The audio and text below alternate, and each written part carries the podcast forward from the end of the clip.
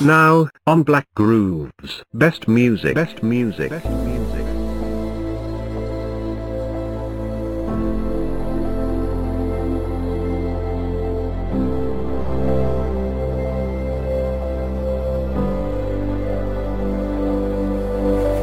Bienvenidos, hermanos y hermanas, a una nueva emisión de Desafiando tu Fe. Demos gloria a Dios. Somos un cuerpo de creyentes de Jesucristo, bautizados en el nombre del Padre, del Hijo y del Espíritu Santo, que hemos sido llamados del mundo para integrar una comunidad que adora a Dios, que cuida a sus miembros y da testimonio. Conducido por nuestro pastor, el hermano Eber Rodríguez. Este programa es auspiciado por Creyendo lo Imposible, Campus Jalapa.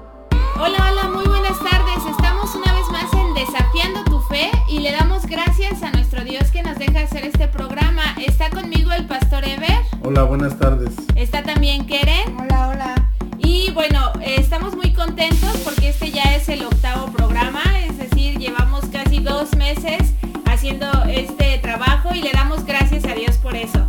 Y bueno, les queremos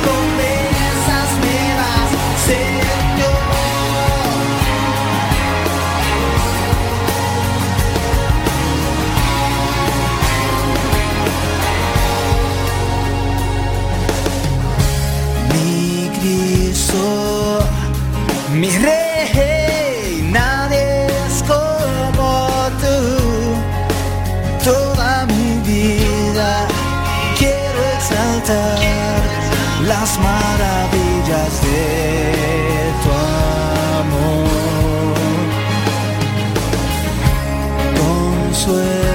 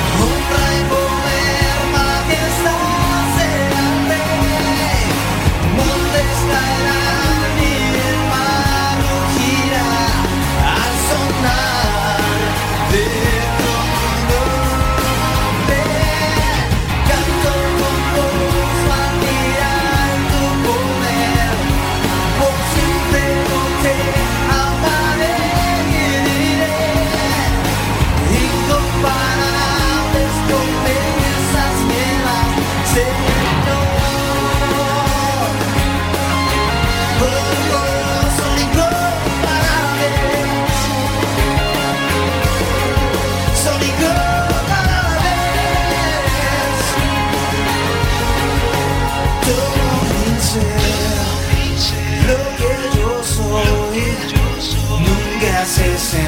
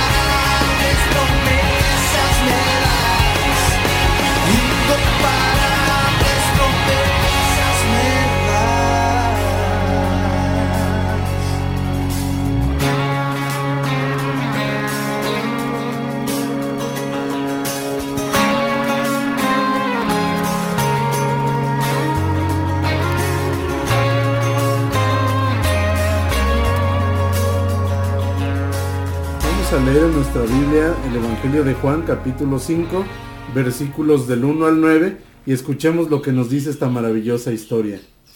Después Jesús regresó a Jerusalén para la celebración de uno de los días sagrados de los judíos. Dentro de la ciudad, cerca de la puerta de las ovejas, se encontraba el estanque de Bethesda, que tenía cinco pórticos cubiertos. Una multitud de enfermos, ciegos, cojos, paralíticos estaban tendidos en los pórticos. Uno de ellos era un hombre que hacía 38 años que estaba enfermo.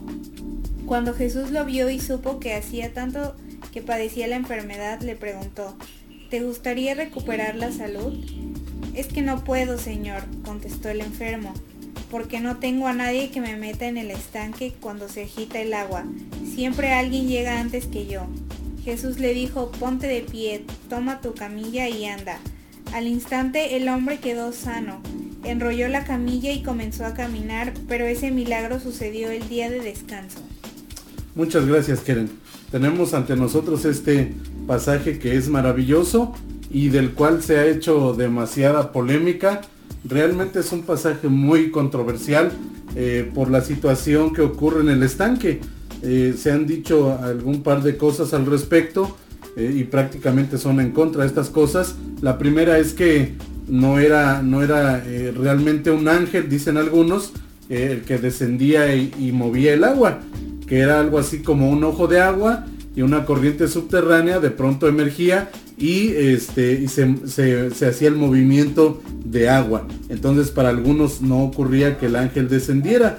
Otros más niegan eso, ya pensando en asuntos eh, de, de escritura en cuanto al texto, que eso fue una parte agregada, que es un, uno de, de los famosos agregados de los evangelios, que en algunos manuscritos muy antiguos se cree que no aparecen algunas partes de este, de este capítulo 5. Eh, sin embargo, la lección que nos deja es demasiado maravillosa porque realmente nos habla de la condición humana. Realmente ustedes y yo podemos encontrarnos reflejados en la situación de este hombre paralítico y eh, independientemente de la situación, en la que se haya dado, lo interesante aquí es ver lo que hace Jesús. El versículo 1 nos está diciendo, lo escuchamos, había un día de fiesta o varios días de fiestas entre los judíos. Tres fiestas principales celebraban los judíos. Eh, una era la Pascua, la otra era eh, la fiesta de los tabernáculos y una tercera la fiesta de Pentecostés. Esas eran unas de las tres principales fiestas que celebraban los judíos y básicamente a una de ellas cada judío asistía eh, durante la celebración en el año. La mayoría elegía la Pascua, pero quien no podía ir por lo menos iba a la fiesta del, Pentecostés o a la fiesta de los tabernáculos. Y bueno, estamos en una fiesta de esas de las que eh, están sucediendo en Jerusalén. Eh, algunos tienen discusión que si era la Pascua, que si era tabernáculos, en fin, algunos han dicho que las trompetas. El asunto es que Jesús está ahí para la fiesta. Dice que después de, lo que ocurrió en el relato anterior, después de sanar al hijo de un hombre eh, pudiente en, Galilea, este, eh, perdón, en Judea, se va a Galilea y después de eso sube a Jerusalén a la fiesta. Y dice que en Jerusalén hay, cerca de la puerta de las ovejas un estanque llamado en hebreo Bethesda, el cual tiene cinco pórticos. Eh, la mayoría coincide en que el significado de la palabra Bethesda es casa de misericordia. Es un lugar, es una casa donde la gente puede hallar misericordia. Eso significa el nombre de este estanque, de este lugar en donde, donde Jesús aparece. Y dice que tenía cinco pórticos ese estanque. Y en los pórticos estaba una multitud de enfermos. Y dice el texto que eran cojos, ciegos, paralíticos. Y todos ellos esperaban el movimiento del agua. Y entonces el pasaje sigue diciendo, porque un ángel descendía eh, cada determinado tiempo al estanque y agitaba el agua. Y el que primero descendía al estanque después del movimiento del agua quedaba sano de cualquier enfermedad que tuviese. Y bueno, al observar el pasaje, una de las primeras cosas que uno se pregunta es esta. ¿Dónde está Jesús cuando la gente tiene una fiesta? El pasaje empieza diciendo o hablando de una fiesta. Y el punto es que mientras la gente celebra, difícilmente alguien se, se acuerda eh, de las cosas malas. La gente tiene alegría, la gente quiere celebrar y todos los invitados eh, acuden a eso. Difícilmente alguien deja una fiesta para ir a buscar a los indigentes o difícilmente alguien sale de la fiesta y se asoma a la calle y dice voy a ver si hay alguien que no ha comido le voy a compartir de la comida. Eso generalmente no sucede. Y la pregunta que acabamos de hacer, ¿dónde está Jesús mientras se celebra la fiesta? Y entonces dice que Jesús sube a Jerusalén a la fiesta. Pero resulta que Jesús no está en el templo, que es el área donde se celebra la fiesta. No está en donde están las luces y los reflectores. Jesús está en otro lugar. Y viene justamente a este lugar llamado Casa de Gracia o Casa de Misericordia. Está en Bethesda. ¿Qué hace Jesús ahí? Teniendo que celebrar la fiesta a Dios, teniendo que llevar a cabo el ritual de adoración en el templo. Jesús está en otro lugar. Jesús está en, un lugar eh, no muy deseado. Sin embargo, eso es una buena lección, porque Jesús eh, no está siempre presente en donde algunos dicen que están celebrando. Jesús está donde la gente reconoce que le necesita, donde Jesús ve una necesidad, es allí donde Él está, es donde le gusta estar, es donde le interesa estar, ahí está Jesús. Y entonces uno dice, ¿dónde está Jesús en mi vida? Hay gente que se pregunta, ¿dónde está Dios? Yo no lo veo. Dios no existe. Dios no, no, es, no está presente eh, dentro de las dificultades del ser humano. Cuando hay guerra, ¿dónde está Dios? Cuando la gente padece hambre, ¿dónde está Dios? La gente siempre se pregunta eso. Y la respuesta la, la dice el texto.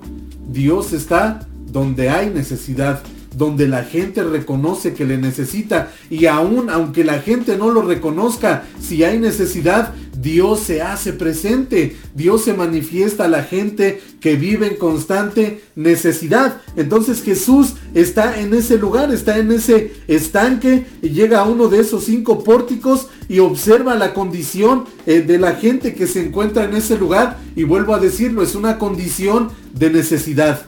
Hay mucha necesidad, hay cojos, ciegos, paralíticos y no sabemos qué otra clase de enfermedades tenían las personas que estaban allí. Pero lo que, lo que ocurre es que esa gente está haciendo algo y lo que esa gente está haciendo es esperar. Están esperando. ¿Y qué esperan? Están esperando el movimiento del agua. Dice el versículo 3 al final que todos los que estaban allí estaban haciendo eso, esperando el movimiento del agua porque un ángel descendía de tiempo en tiempo al estanque.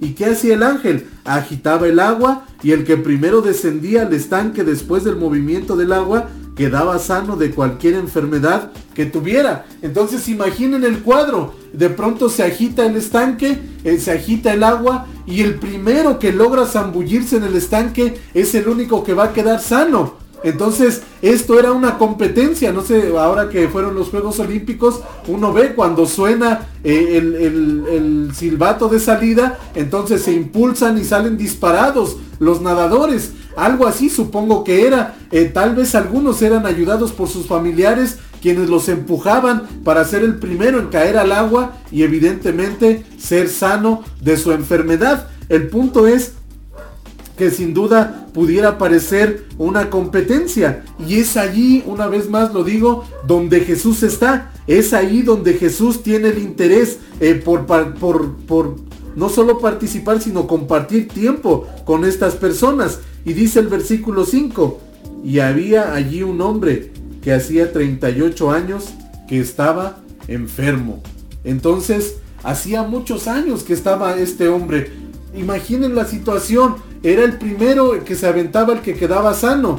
¿A cuántos hombres, a cuántas mujeres, o dicho de una mejor manera, a cuántas personas él observó a lo largo de los 38 años lanzarse al agua? O tal vez sus familiares aventarlo al agua.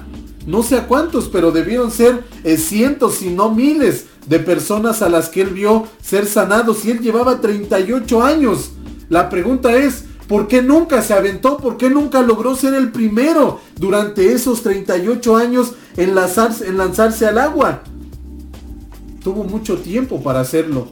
Tuvo mucho tiempo para planear en ser el primero en lanzarse. Yo no sé si en esos 38 años no tuvo el tiempo de decir, estaré en la orilla y en cuanto el agua se mueva, seré yo el primero en dejarme caer o, o pediré a alguien que me aviente. Si era paralítico totalmente, entonces eh, sin duda podía hablar y decirle a una persona, oye, voy a estar aquí en la orilla, por favor ayúdenme. Pero resulta que eso no sucede. Resulta que eso no ocurre. El versículo 6 dice, cuando Jesús vio o cuando Jesús lo vio acostado y supo que llevaba ya mucho tiempo así, le dijo, ¿quieres ser sano? Entonces la pregunta de Jesús deja ver otra cosa. Primero dijimos esta pregunta, ¿en dónde está Jesús cuando la gente se encuentra en la fiesta? Y la respuesta es que Jesús está donde hay necesidad, donde la gente reconoce eh, que necesita de Él. Pero hay otra pregunta, ¿qué es lo que siente Jesús? Y la realidad, la verdad, es que Jesús siente compasión de la gente que le necesita y se da cuenta y escucha de este hombre que lleva allí 38 años sin poder lanzarse al agua. Y Jesús no le preguntó por qué no se había aventado. Jesús no le preguntó por qué nadie te ha echado la mano, por qué nadie te ayudó a sumergirte. Jesús da por hecho que nadie le ha querido ayudar. No es que nadie pueda, es que nadie le quiere ayudar. Y entonces la pregunta de Jesús ni siquiera es, oye, ¿quieres que yo te lance al agua? ¿Quieres que yo esté pendiente y sea yo quien te lance en primer lugar antes que cualquier otro te gane? Jesús no le pregunta eso. La pregunta de Jesús es en extremo concreta. ¿Quieres ser sano? Es una pregunta contundente, es una pregunta que no solamente eh, eh, es tajante, sino está llena de, de compasión, está llena de amor y está llena de deseos de ayudar. Y dice el versículo 7, la respuesta del paralítico. Señor, le respondió el enfermo, no tengo quien me meta en el estanque cuando se agita el agua, y entre tanto que yo voy, otro desciende antes que yo. Y entonces esa es la condición de muchas personas el día de hoy. Esa ha sido nuestra condición durante mucho tiempo. Debemos reconocer que separados de Dios nada podemos hacer. Debemos reconocer que fuera de la gracia de Dios, que fuera de la misericordia de Dios, que fuera de su compasión no hay ninguna esperanza para nosotros, que fuera de su amor, de su gracia y su ternura no hay posibilidad para el ser humano. De hecho, la Biblia enseña eso, que el hombre está imposibilitado de salvarse a sí mismo de esa enfermedad llamada pecado. Es una enfermedad espiritual, pero es una realidad. Todos somos pecadores. El problema es que la gente no, eh, no reconoce quién está eh, pidiéndole o quién está invitándole a venir a él para ser ayudado. De hecho, la gente no reconoce la pregunta. Nos pasa lo mismo que al paralítico. Jesús le dice, quiere ser sano? Y él empieza a contar una historia que cuando el, cuando el agua se agita, nadie le ayuda y que otros se adelantan y que otros le ganan porque son más rápidos. Hay gente más veloz que yo, respondió él. Hay gente que está más al pendiente que yo. Hay más despierta que yo. Hay gente que sí tiene quien le ayude y yo no tengo. No tengo quien me meta en el estanque. La pregunta es, ¿no tenía familiares? Dice, el agua se agita y cuando yo trato de lanzarme, otro me gana, otro desciende antes que yo. Si no tenía familiares, mi pregunta es, ¿qué no hizo amigos? durante 38 años en ese lugar, sin duda que hubo gente que también estuvo algún tiempo esperando. Y yo me pregunto por qué no vino alguien y dijo, oye, bueno, yo ya, yo ya me lancé antes que tú al estanque y, y se pudo haber puesto de acuerdo con los demás y decirles, oigan, vamos a permitir que este hombre, imaginen ustedes que llevaba ya 10 años y alguien pudo haber dicho, este hombre lleva 10 años aquí, ¿por qué no le damos la oportunidad? Y bueno, pues si ya hemos estado enfermos un tiempo, vamos a darle chance a él y que él se lance primero. Y si no se puede lanzar, nosotros le ayudamos. Pero no sucede. Nadie. Y pasan 10 años más. Y ya son 20 años y nadie le ayuda. Y sigue allí. Y no sabemos, pero todo parece indicar que no hizo amigos. O si los amigos eh, eh, estaban allí alrededor, como que le decían, pues tú vas a seguir paralítico toda tu vida. Y pasa una década más y ahora son tres. Y pasan ocho años más. Y cuando Jesús aparece aquí, él tiene 38 años eh, con su enfermedad eh, de parálisis. Y lleva eh, todo ese tiempo alrededor del estanque. Y nunca se ha podido lanzar. Y nunca nadie le ha querido ayudar. Y esa es la condición humana que todos experimentamos. En cuanto al pecado, no hay nadie que nos pueda ayudar.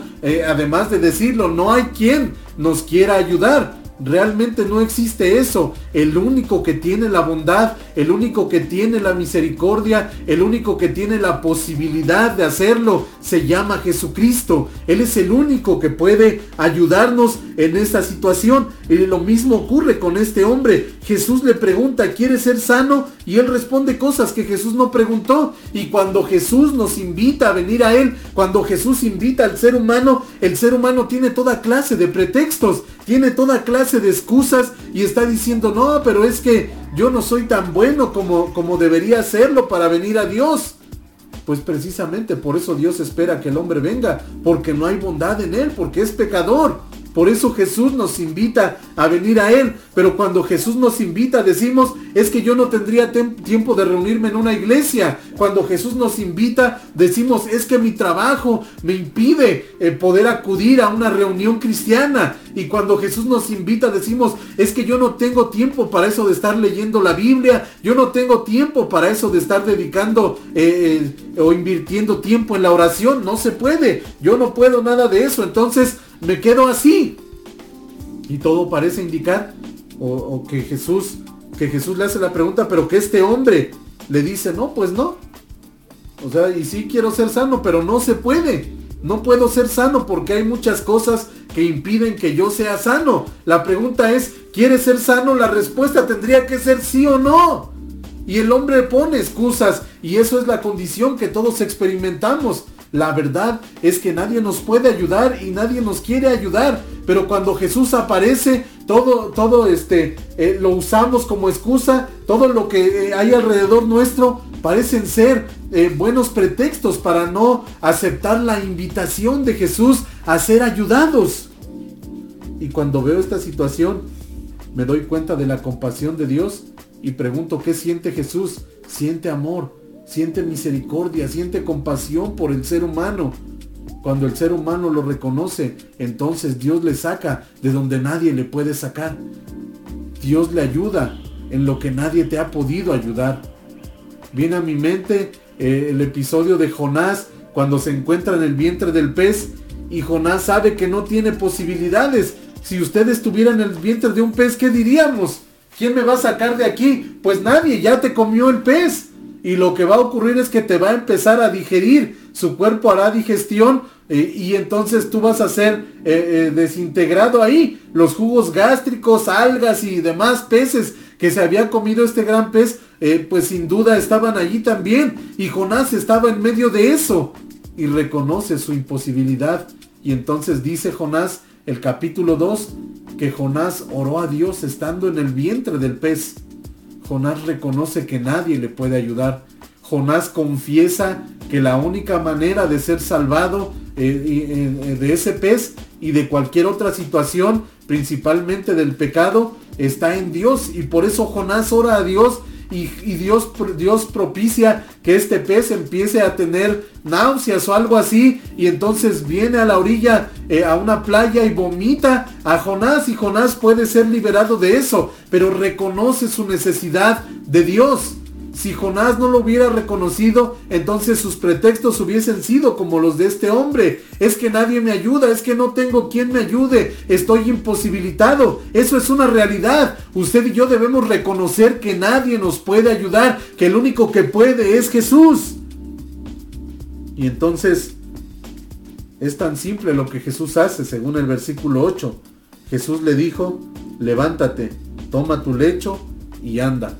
¿En dónde está Jesús mientras la gente se ocupa de una celebración? Jesús está entre los que le necesitan. ¿Qué siente Jesús por esa gente? Siente necesidad, siente compasión, siente amor, siente misericordia.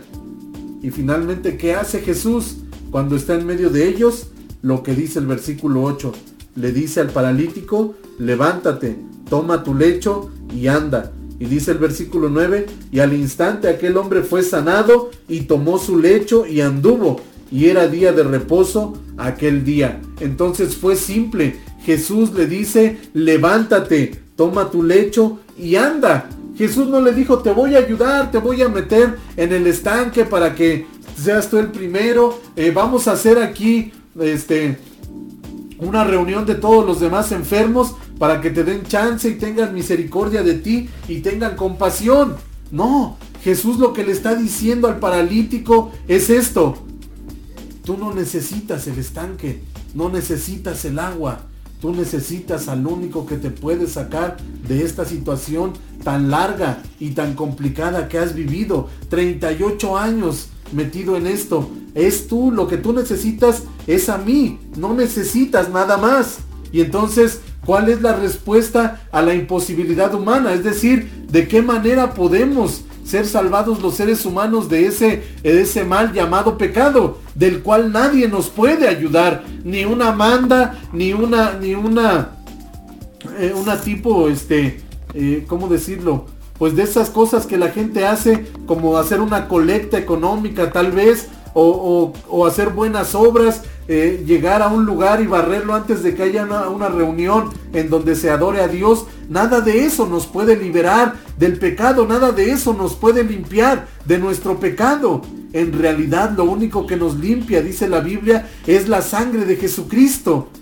La sangre de Jesús es lo único que nos limpia de todo pecado. Entonces, eh, la solución al pecado y a más problemas, incluso la enfermedad misma hoy en día, la única respuesta está en Jesús. El único que nos puede ayudar en, en situaciones donde ya no vemos salida. El único que nos puede ayudar en situaciones complicadas donde parece que todo acabó. Es Él. El Dios que sacó a Jonás del pez. Es el Dios que sacó con vida a Daniel estando en el foso de los leones. Como dijo Daniel, el, el Señor cerró la boca de los leones para que no lo comiesen. Y entonces ese es el mismo Dios, es el mismo Dios que guardó de José estando en, ese, en esa cisterna donde lo echaron sus hermanos. Es ese mismo Dios que guardó de Jeremías estando en esa cisterna llena de estiércol a punto de morir ahogado en eso. Es el Dios que está el día de hoy haciéndose presente en nuestra vida y de las cosas que vemos imposibles, Él viene y las hace posibles. Porque Él entiende nuestra necesidad. Porque Él sabe, Él, él siente eh, lo que nosotros sentimos. Nos entiende perfectamente. Y expresa su misericordia a través de acciones. Y esas acciones son convertir lo imposible en algo posible. Entonces, nuestra parálisis espiritual puede ser curada, puede ser sanada. Podemos venir a Dios y ese pecado que nos ha tenido paralizados durante mucho tiempo puede ser quitado y entonces somos hombres libres y nos tendrán que decir como a, como a Lázaro cuando sale de la tumba, el Señor Jesús dice, eh, desa- desatadle y dejadle ir. Entonces esas vendas que, que tenían enredado a Lázaro, esas telas que estaban ahí, son quitadas para que él pueda seguir andando. Y eso Dios quiere hacer con nosotros el día de hoy. Quiere que nos quitemos eh, la mortaja, como dicen algunos, y entonces poder eh, ser liberados y poder seguir andando en el nombre de Jesús. La respuesta a lo que nos parece imposible está en Él. Así que, si usted lleva esos años batallando con alguna situación, tal vez sean, sean los, los mismos 38 años del paralítico, tal vez son menos, tal vez son 38 meses, 38 semanas, 38 días. Usted sabe el tiempo que ha batallado. La realidad es que la única respuesta a lo que a usted le ha parecido imposible está en Dios. La Biblia dice que lo que es imposible para los hombres es posible para Dios.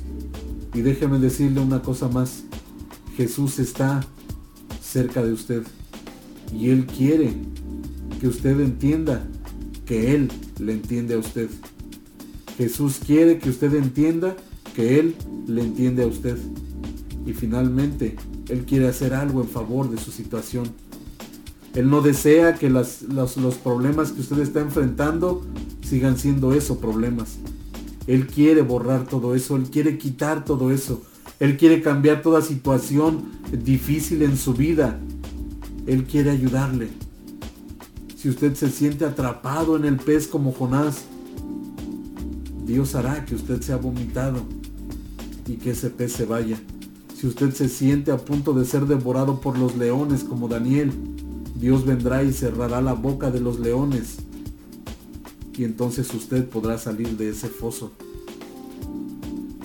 Si usted se siente literalmente sumiéndose en el estiércol como Jeremías, entonces Dios enviará un etíope que lanzará una cuerda para que usted pueda salir de ese lugar. No sabemos cómo se siente, pero finalmente, como a José un día vienen y le sacan de esa cisterna y le llevan a Egipto, es tal vez usted diga, pero es que después de eso viene otro problema.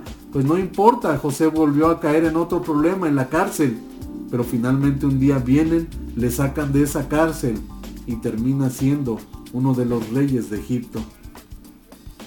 Dios tiene un plan para usted y Dios espera que lo único que usted haga sea obedecerle. Levántate, toma tu lecho y anda. Esa fue la orden que le da Jesús al paralítico. No lo tomó de la mano, no le dijo te voy a lanzar al estanque, no le dijo haz tal cosa. Simplemente le dijo levántate, toma tu lecho y anda.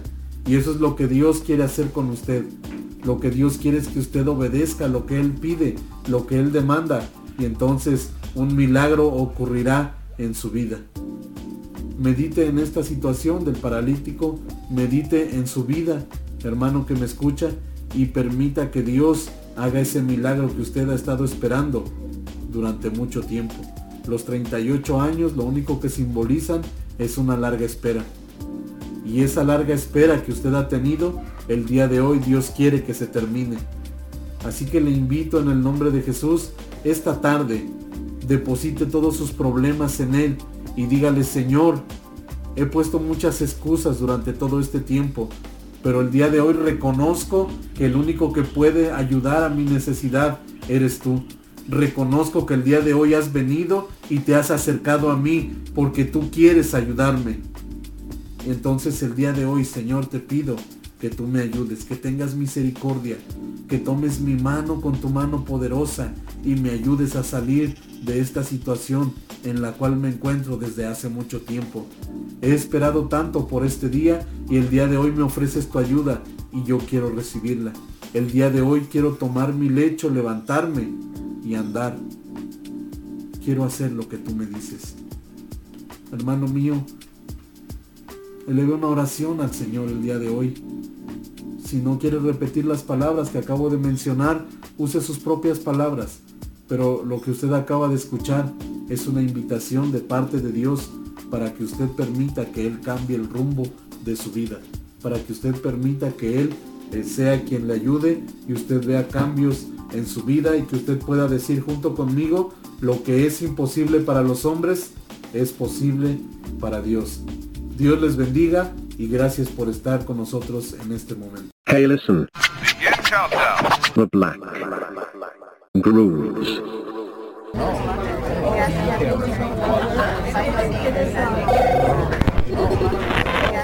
You are listening to Black Grooves Radio.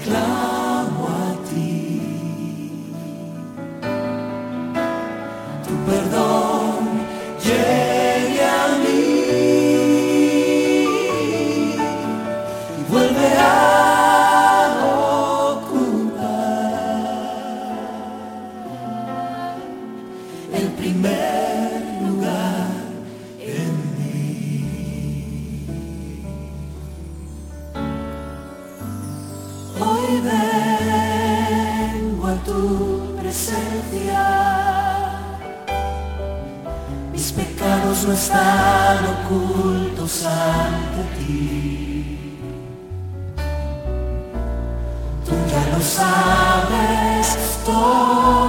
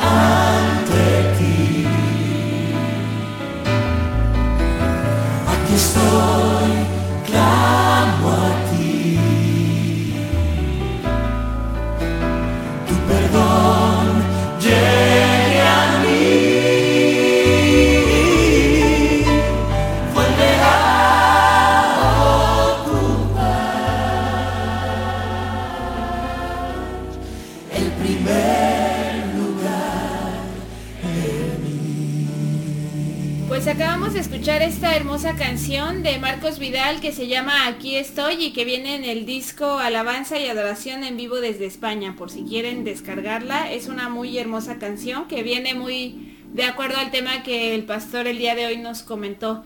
Y bueno, pensando en este hombre tan tan frustrado tal vez, tan lleno de desesperación y a la vez ya tan resignado a que no iba a poder cambiar, pues su situación, pues qué difícil, ¿no? Yo pienso que igual hay gente así alrededor nuestro que piensan que son personas ya tan malas o algo así que ya no van a poder cambiar, que tienen hábitos que quizá a las demás personas no les agraden y ni a ellos mismos, pero bueno, que al fin y al cabo ellos ya se dieron por vencidos y dicen, no, yo ya no voy a cambiar. Y a veces también la gente como que contribuye un poco cuando luego se oyen comentarios como que no, esa persona no va a cambiar ni aunque vuelvan a hacer o cosas así y hasta por eso hay dichos mexicanos, ¿no? Árbol torcido, no sé qué, y no sé qué, ¿no?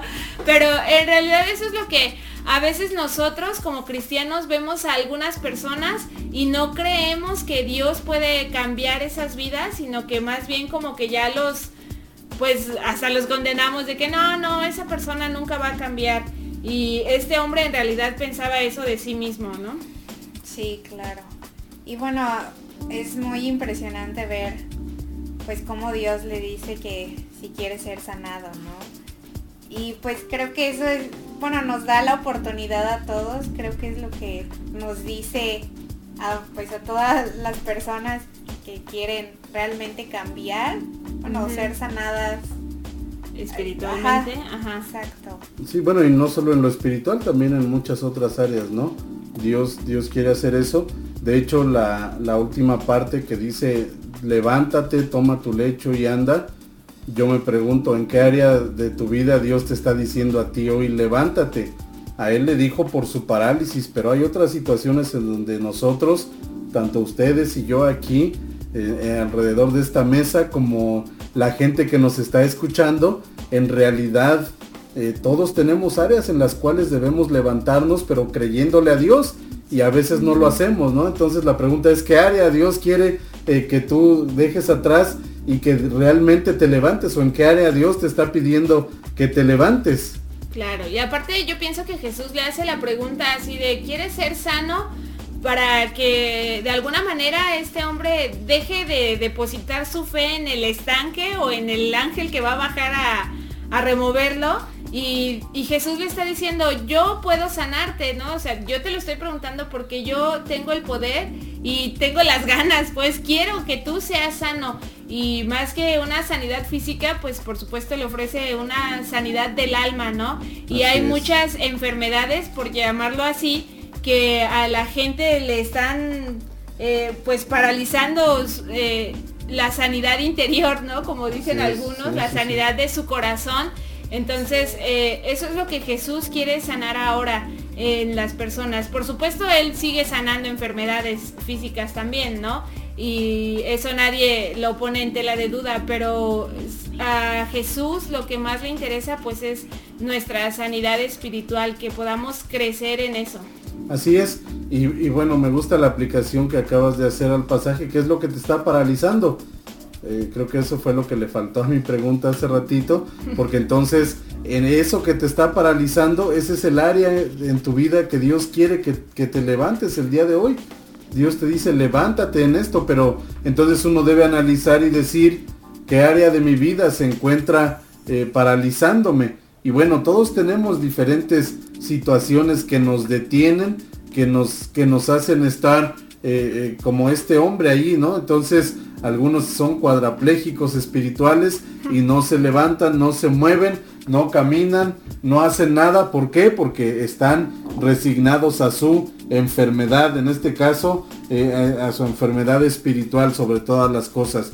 Después de eso, bueno, hay muchas otras cosas que pudiéramos mencionar y que realmente son cosas que paralizan a las personas, ¿no? Entonces, bueno, yo pudiera pensar en algunas, pero yo quiero preguntarles a ustedes a ver qué cosa piensan que, que paraliza a las personas y que no les deja seguir adelante en, su vida de una manera adecuada. No estoy diciendo ausencia de problemas, sin embargo, hay cosas que nosotros permitimos que nos detengan por completo y que de pronto Dios nos está diciendo, deja a un lado eso, toma tu lecho, levántate y anda, es decir, aléjate de esta de este estanque de Bethesda y vete eh, a hacer tu vida que yo estoy planeando para ti, pero nosotros a veces no queremos soltar esas cosas. Entonces mi pregunta es, ¿qué cosas serían las que a veces la gente tiene como parálisis?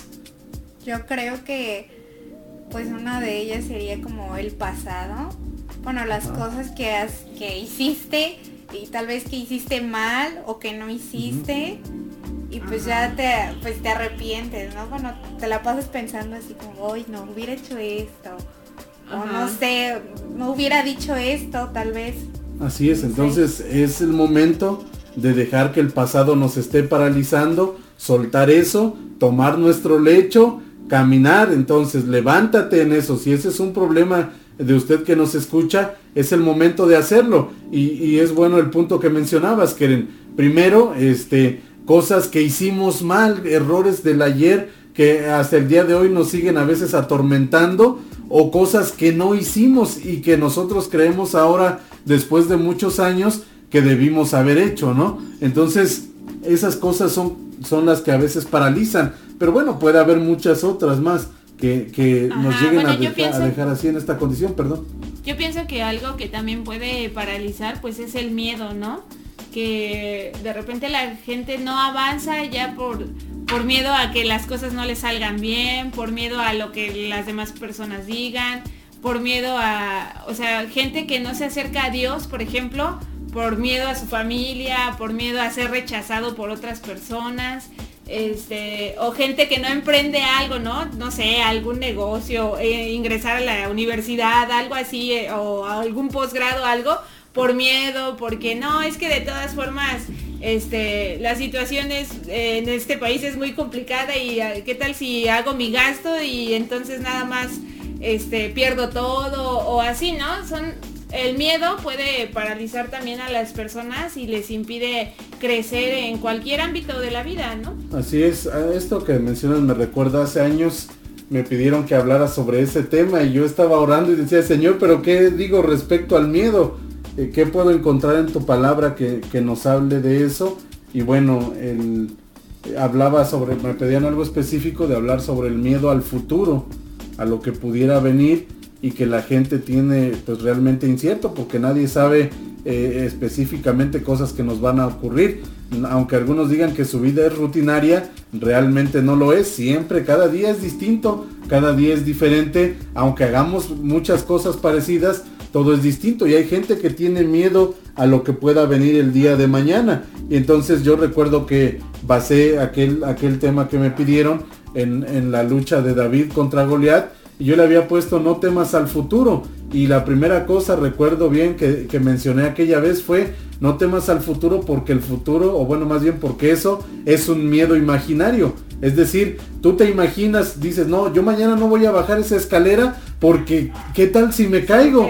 Y entonces nunca desciendes eh, de la escalera porque ¿qué tal si te caes, no? O, o, o mejor dicho, del lado contrario no, yo mañana no voy a subir esa escalera. ¿Y por qué? Porque me puedo caer. Y nunca vas a conocer lo que hay arriba porque tuviste miedo de subir la escalera. ¿Quién te dijo que te ibas a caer? No te ibas a caer, pero tu miedo te paralizó, te detuvo. Y hay cantidad de cosas que dejamos de hacer, que eso relaciona al punto que mencionabas, Keren, con el que acabas de mencionar, Damaris. Este, y decimos, no, pues es que no, no lo hago porque me dio miedo. Y lo que ocurre más tarde, años después o, o tiempo después, es que estamos lamentando lo que no hicimos ya sea por, por, una mala decisión o ya sea por miedo. Pero en fin, hay cantidad de cosas que nos detienen y la invitación de Dios el día de hoy es esta. Levántate, toma tu lecho y anda. Deja de estar detenido ahí donde estás y deja que esas cosas que te han estado impidiendo avanzar eh, lo sigan haciendo y en el nombre de Jesús eh, continúa hacia adelante. Ve hacia adelante en el nombre de Jesús y, juntos podremos ver la gloria de Dios. Este hombre vio el milagro, eh, la Biblia dice que hizo eso, obedeció a, Jesús, tomó su lecho y entonces se puso de pie y se fue de ahí. Nunca más sospecho que nunca más regresó al estanque. Y eso es lo que Dios espera de nosotros. Nunca más regreses a tu estanque.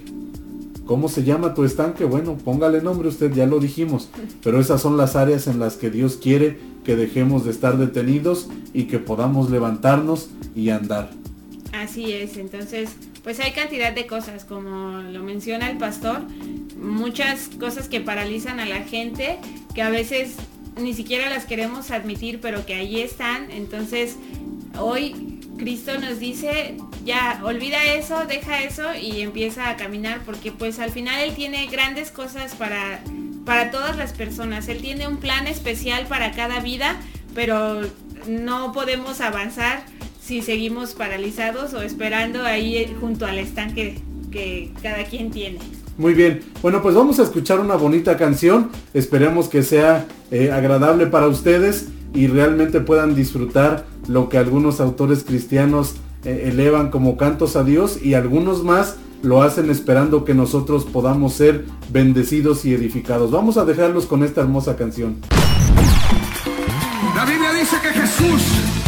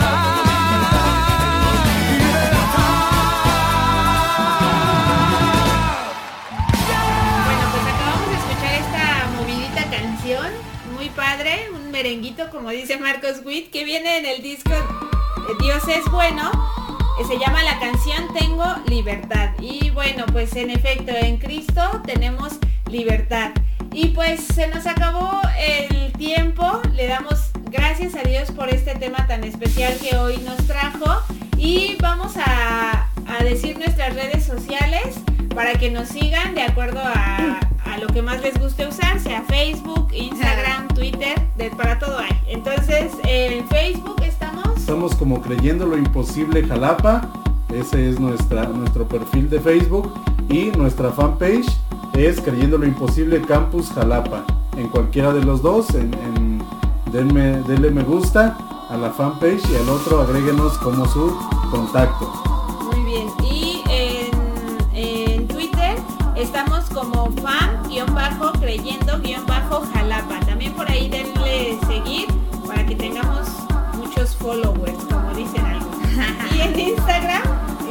Como familia Clips, familia creyendo lo imposible Campus Jalapa, Sí. pero se escribe C-L-I-C-X. También síganos ahí. Perfecto, entonces bueno, este, no se olviden también el día de mañana tenemos culto a las 11.15 de la mañana en Estamos en Avenida Ébano, número 58B, Colonia Rafael Hernández, Ochoa. Usted entra por Ruiz Cortines, frente a la Facultad de Medicina, muy cerquita de Mega Comercial y Tesorería. Por ahí usted entra. A las 11.15 nuestra celebración, los esperamos el día de mañana eh, con los brazos abiertos. Todos serán bienvenidos. Quiero enviar un saludo a mi papá que fue su cumpleaños esta semana. La semana pasada le mandé saludos, pero esta semana fue su cumpleaños. Te mando un abrazo, te mando un beso y recuerda que eh, siempre estoy orando por ti y te amo mucho. Dios te bendiga y muchas felicidades.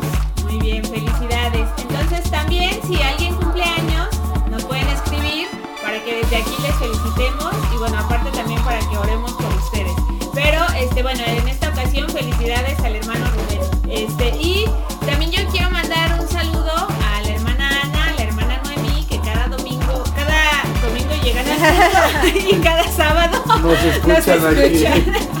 un saludo. Ya saben que las queremos mucho y es muy especial poder estar cerca de ustedes. Bueno. ¿No? ¿Nadie más? Bueno. No, bueno, Ok. sí, hay una lista grande, pero Sí, claro, creo vamos que de el poco a tiempo poco. se nos está se nos está agotando y bueno pues ya en otras ocasiones si usted quiere que le mandemos un saludo o que eh, digamos si usted cumplió años y le felicitemos bueno pues también pueden pueden escribirnos y con todo gusto lo estaremos haciendo Bueno, eso es todo por el día de hoy. Les damos gracias que nos escucharon. Si Dios permite, nos escuchamos el próximo miércoles a las 4 hay repetición de este programa y también el próximo sábado a las 7 de la noche es un programa nuevo. Le damos gracias a Dios, les mandamos un abrazo bien grande.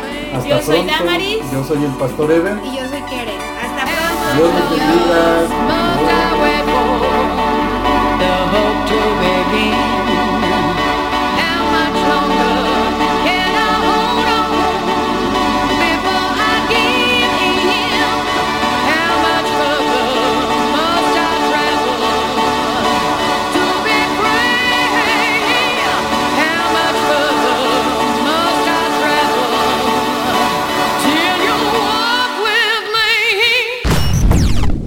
We'll be back on Black Grooves Radio. Now, on Black Grooves. Best music. Best music. Best music. Best music.